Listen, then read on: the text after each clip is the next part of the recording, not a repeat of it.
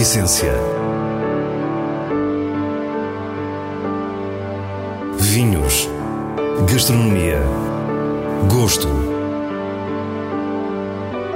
A Essência tem a autoria da revista de vinhos A Essência do Vinho, com Célia Lourenço.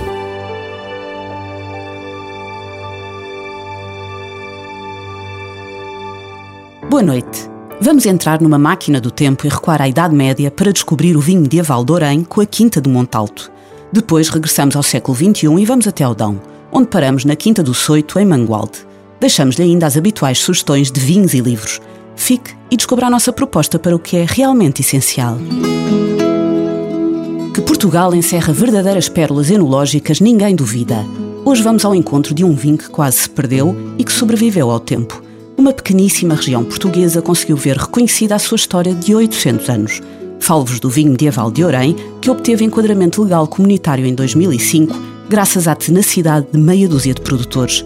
Apresentamos-lhe um destes resistentes, a Quinta do Monte Alto, precisamente em Orém, no extremo norte da região vitivinícola de Lisboa. Eh, a vinha teve sempre presente, eh, com maior ou menor dimensão, maior ou menor intensidade uh, ao longo das cinco gerações. Uh, portanto, tivemos vários negócios, sendo que o único que se manteve sempre presente foi a vinha. É com André Pereira, a quinta geração, que acaba o vinho a granel e se constrói uma nova adega, havendo uma tradição que nunca foi abandonada: o vinho medieval de Orém. Começámos assim uma viagem no tempo tão extraordinária quanto verdadeiramente elucidativa do valor cultural deste vinho. Estamos na, na adega onde produzimos o, o vinho medieval de Orém, uh, que é um vinho uh, que remonta ao início da nossa nacionalidade, portanto, à medida que, que Dom Afonso Henriques ia conquistando terrenos para o sul, ia atribuindo esses terrenos às ordens religiosas uh, para obter uh, ajuda nas batalhas, uh, o caso dos Templários, ou para fixar os povos. e na nossa região, e com esse propósito, ficou a Ordem de Cista, uh, sediada em Alcobaça, mas com uh, com pequenas fazendas espalhadas e que chegava aqui a Orém. A Ordem de Cister tem a sua origem na Borgonha e desde sempre foi conotada com rigor, austeridade e profundo conhecimento dos trabalhos da terra é responsável por grandes desenvolvimentos tecnológicos na agricultura, nomeadamente na vinha e naturalmente no vinho. Na altura, eh, a Ordem de Cister começou a fazer um vinho muito especial, que é 80% branco Fernão Pires e 20% trincadeira. O vinho a que André se refere é o chamado palhete, cuja técnica introduzida pelos monges cistercienses consiste em misturar vinho branco com vinho tinto. Eh, portanto, esta tradição eh, passou de geração em geração eh, e, até aos dias de hoje, com o pequeno percalço da entrada na União Europeia, em que, com a importação da legislação internacional, esta mistura ficou proibida. A legislação europeia proíbe a mistura de vinhos brancos e tintos. É impossível uma certificação com técnica semelhante. Honrosa exceção acontece na região de Champagne, com o champanhe rosé, que é o único vinho rosé que resulta exatamente da mistura dos dois tipos de vinho, e também na minúscula região de Orém, onde a carga histórica e cultural do palhete conseguiu sobreviver a modas. Portanto, nós aqui na região de Orém uh, batemos o pé, uh, criou-se na altura uma associação, andamos muito tempo de volta desta questão, e em 2005, felizmente, conseguimos legislação para proteger uh, este vinho, que é uma herança, um tesouro enológico, uh, e, e, portanto, conseguimos uh, uma legislação muito específica, muito restritiva, para se proteger e se obter um vinho que, pá, de facto, único em termos de, de, de aspecto e sabor. O vinho de Orém tem cor aberta e ar alegre e se o seu lado mais leve e artesanal foi durante muito tempo contra o gosto modernizado de vinhos traídos, alcoólicos e com muita madeira, hoje começa a estar alinhado com o regresso a vinhos menos pesados e mais frescos. Pedimos a André Pereira para nos explicar melhor todo o processo e o que víamos nesta adega medieval. A uva branca é, é apanhada, é trazida para a adega, que entra sempre numa janela, é uma das características das adegas de Orem, tem sempre uma janela por onde entra a uva branca. Eh, ela é prensada eh, no lagar, pode ou não fazer curtimenta eh, nas películas, isso depois depende de produtor para produtor. No nosso caso, nós não fazemos qualquer tipo de curtimenta. A uva a que o produtor se refere é, como já vimos, a portuguesa Fernão Pires, a variedade branca mais plantada do país. Passa por um cesto de vime à saída do lagar e era um high-tech, um filtro de partículas grosseiras do século XII um, e é imediatamente colocado no, no, no barril uh, uh, e cheia até 80%. A fermentação arranca de forma espontânea, para a qual não são adicionadas quaisquer leveduras ou enzimas. Entretanto, é nesta altura que começa o processo que envolve a trincadeira, a casta tinta do vinho de Orém. Vamos à vinha e uh, trazemos a tinta que é desengaçada com uma chamada ciranda, eh, que basicamente é um caixote de madeira com um ripado no fundo. Eh, as uvas são colocadas eh, dentro do caixote e depois, como se estivéssemos a lavar roupa antiga, ela é espremida e é desengaçada. Portanto, o engaço acaba por ficar na parte de topo do, do caixote, sendo que a película e o sumo escorrem e ficam na dorna de, de madeira. À semelhança do que aconteceu com o Fernão Pires, também aqui a fermentação é espontânea com leveduras indígenas.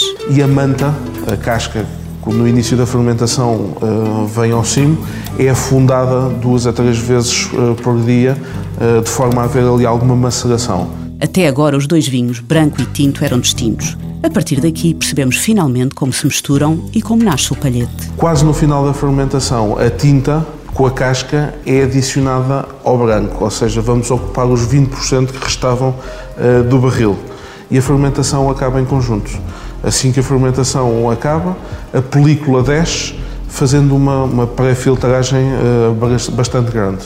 Passado um mês, dois meses, está pronto para, para beber. A expressão o vinho nasce na vinha é sempre aplicada a vinhos autênticos e também aqui tem grande importância a diferença do que acontece no campo. Temos muitas vinhas com as características eh, medievais no Conselho de Orém. Eh, são vinhas muito densas, onde todo o trabalho é manual. Há muitas árvores de fruto no meio, eh, há quem faça mesmo alguma horticultura no meio da vinha. O caráter não só do vinho medieval de Orém, mas de todos os vinhos produzidos pela Quinta do Montalto, tem um pilar sólido na agricultura biológica.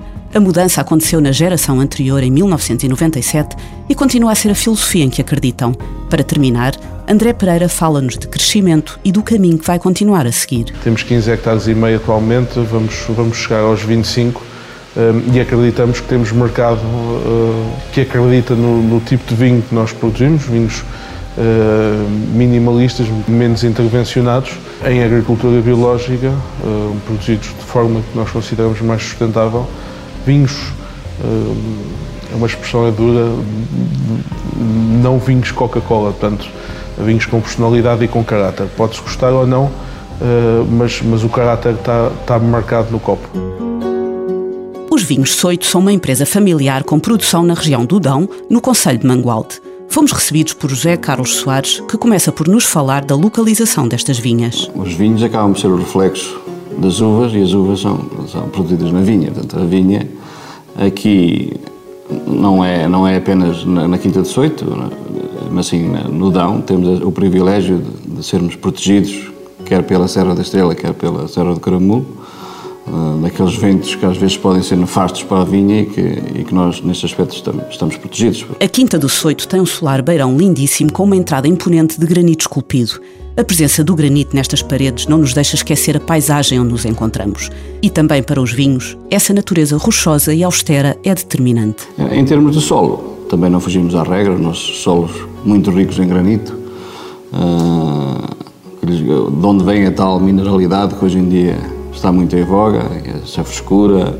Portanto, somos vinhos do Dão. José Carlos Soares é muito firme quando lhe perguntamos com que objetivo a família se envolveu na produção de vinho. Nós, quando enverdámos por este projeto, foi no sentido de criar vinhos de qualidade. Portanto, o nosso, o nosso objetivo diário é melhorar a cada dia. Melhorar a cada dia, dar um passo de cada vez. Portanto, não, não, não, não queremos crescer de uma forma que não consigamos controlar. Portanto, nós estamos a, a, crescer devagarinho e até a um limite. Não queremos crescer muito também, porque, acima de tudo, queremos qualidade, não quantidade. Sabe-se que a produção de vinhos na Quinta do Soito tem alguns séculos. Historicamente, o grande interesse pela Toriga Nacional é relativamente recente e a primazia da casta nestas vinhas tem uma origem perfeitamente identificada. Uh, pelo que sabemos, antes da Quinta C da Família, uh, houve um senhor que replantou a vinha há cerca de 25 anos atrás, portanto, já segundo uh, todas as normas, com, com, com os entendidos na altura, portanto, daí esta quinta ter apenas as castas mais emblemáticas da região em termos de tintes, como é a Toriga Nacional, o Alfecheiro, Roriz e Jaian, e, e, já tiveram cuidado de cerca de 60% da, da, das uvas serem exatamente de Nacional, que é aquela casta que nós consideramos a melhor e a mais completa. Além da Quinta do Soito, na povoação de Tibalde, o produtor tem a Quinta do Cabeço da Roda, em Mesquitela, também no Conselho de Mangualde.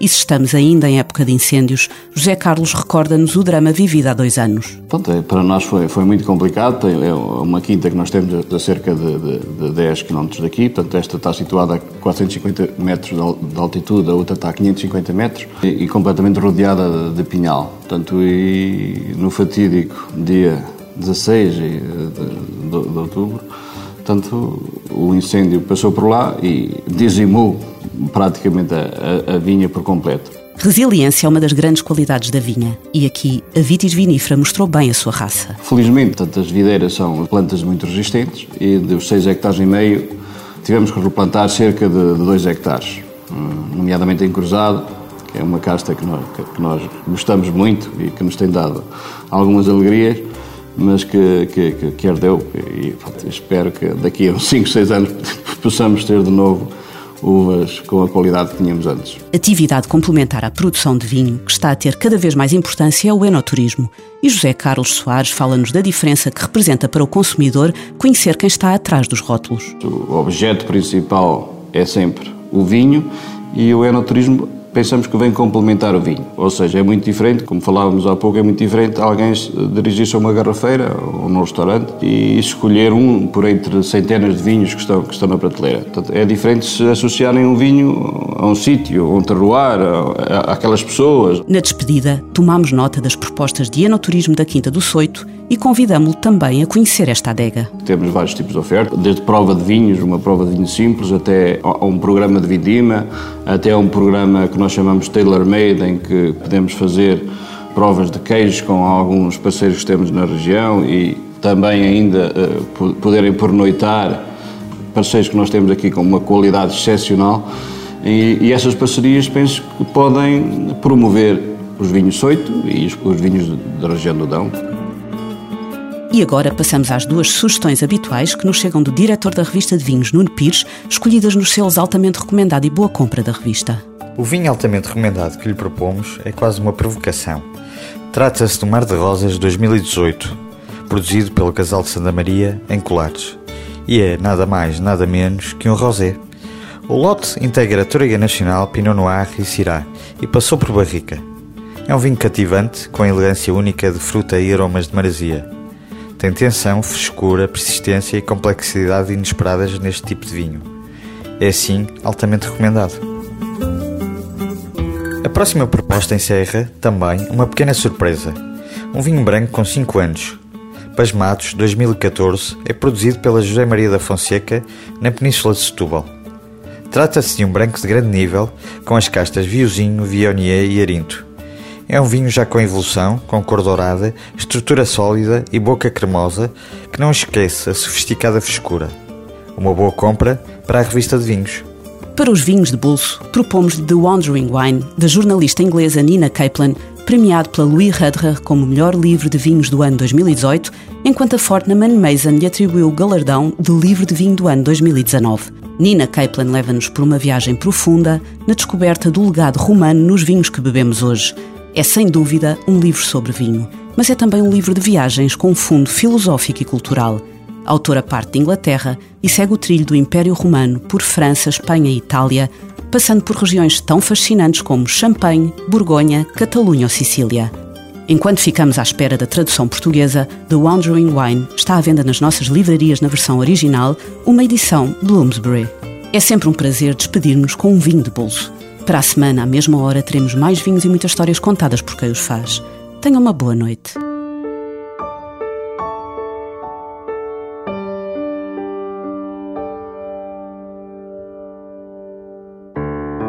A essência. Vinhos. Gastronomia. Gosto. A Essência tem a autoria da revista de vinhos A Essência do Vinho, com Célia Lourenço.